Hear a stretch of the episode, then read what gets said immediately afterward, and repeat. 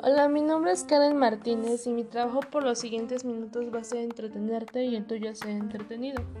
Hoy hablaremos sobre la psicología del amor, ya que el amor es un fenómeno que ha inspirado a muchos filósofos y ha sido el tema principal de muchas películas o novelas.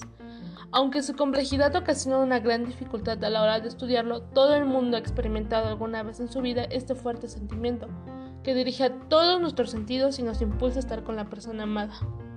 Investigaciones recientes concluyen que el amor es un impulso y una motivación más que una emoción. Nos hace sentir que estamos en lo más alto, pero también puede llevarnos a la autodestrucción si no sabemos cómo gestionar correctamente el desamor. Hasta hace tan solo unos años se trataba el amor como una emoción, pero a pesar de que en estos momentos puntuales queda padecerlo, tiene muchas características que lo diferencian de estas, las emociones. Estudios de Helen Fisher, una antropóloga, bióloga e investigadora del comportamiento humano, dio más peso a la idea que el amor es un impulso y una motivación, ya que los resultados de su investigación confirmaron que se activan dos importantes áreas relacionadas con las conductas motivantes, el núcleo caudado y el área tegmental. Ambas regiones son muy invertas y por neuronas dopaminergéticas y relacionadas con la repetición de conductas placenteras como el sexo o drogas. Pero la complejidad del amor no se limita a estas dos áreas del cerebro.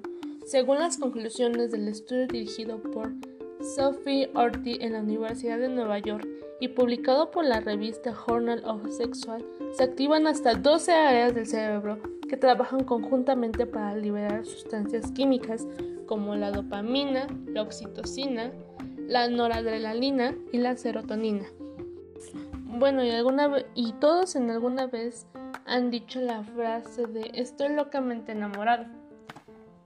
Pero acá hay mucho interés en la comunidad científica. Algunas investigaciones se han centrado en analizar frases de amor y se ha sacado la conclusión que el amor romántico tiene tres fases bien diferenciadas que van apareciendo de forma secuencial, del mismo modo en las que, las, las personas nacen, crecen y envejecen. Estas fases son la limerencia o enamoramiento, amor romántico, construcción de lazos afectivos y el amor maduro. No todo el mundo supera estas tres fases, pues del proceso de la intensa cascada química del enamoramiento hay que dar paso a un amor más consólido que se caracteriza por, se por una confianza más profunda, donde se deben de tomar decisiones más racionales y donde la negociación se convierte en una de las claves para la construcción de un compromiso leal y real. Pero, ¿qué pasa cuando el amor se rompe? ¿Qué ocurre? Si bien existen dos factores sociales que intervienen a la hora de enamorarnos de una persona u otra, es indudable que el enamoramiento y el amor, cuando se acaba, causa serios problemas para la persona que aún sigue enamorada. Debido a la selección natural, se produjo que los humanos han evolucionado para maximizar la reproducción y por lo tanto no la extinción de la especie, donde los neuroquímicos de la felicidad evolucionaron para promover conductas reproductivas. Esto que ha tenido una gran repercusión en nuestra evolución, que hace que cuando las personas rompen tengamos que luchar contra nuestras emociones, instintos y motivaciones. Las conclusiones de un estudio del Colegio de Medicina Albert Einstein lo dejan en claro. En el desamor, igual que como una persona es adicta a la droga, las consecuencias de la adicción son tan fuertes que pueden desembocar graves conductas depresivas y obsesivas.